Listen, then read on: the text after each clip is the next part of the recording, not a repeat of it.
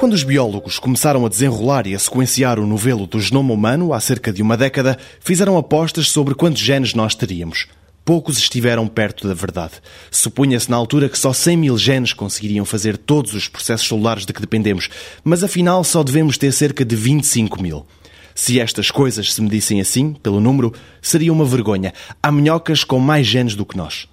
Mas isto permitiu ficar a saber mais. A noção de que um gene só faria uma proteína era claramente falsa.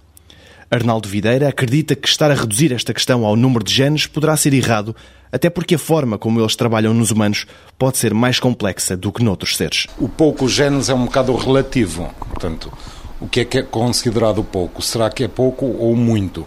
E a questão é, para já nem todos os genes estão conhecidos.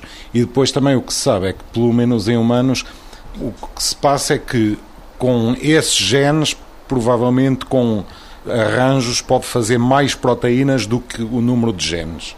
Portanto, grande parte dos genes que nós temos estão envolvidos em funções comuns a todos os organismos, que é manter o DNA, replicar o DNA, fazer proteínas, depois tem a ver com toda a organização celular e, portanto, muita da maquinaria genética é necessária para manter estas funções básicas e que são básicas a todos os organismos. Portanto, quando pensa depois em humanos, obviamente temos algumas funções adicionais, mas eventualmente não precisa de assim tantos genes para isso. O que se está a fazer muito hoje em dia tem a ver com sequenciar os genomas, mas depois toda a análise é complicada.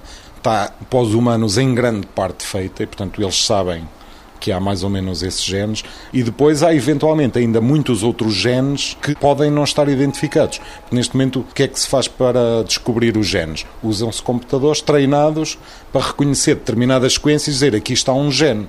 Agora, pode ter, isso é mais problemático no nosso caso, em que os genes estão dispersos. Portanto, tem um pedaço aqui, outro pedaço ali, outro pedaço ali. E torna-se muito mais complicado de descobrir todos esses genes. E quando nós comparamos o nosso número de genes, em princípio, é menor do que algumas outras espécies, nomeadamente plantas, a questão é: será que nós temos genes especiais? Ou se é um bocado ao contrário, o facto de não termos alguns genes é que nos permite, ou termos perdido alguns, nos tornarem humanos. Portanto, as questões estão mais ou menos em aberto e acho que ainda se sabe muito pouco sobre isso. Quinta-feira, o 125 perguntas sobre ciência volta à antena. A questão é o que é que faz com que o tráfego intracelular se mantenha coordenado.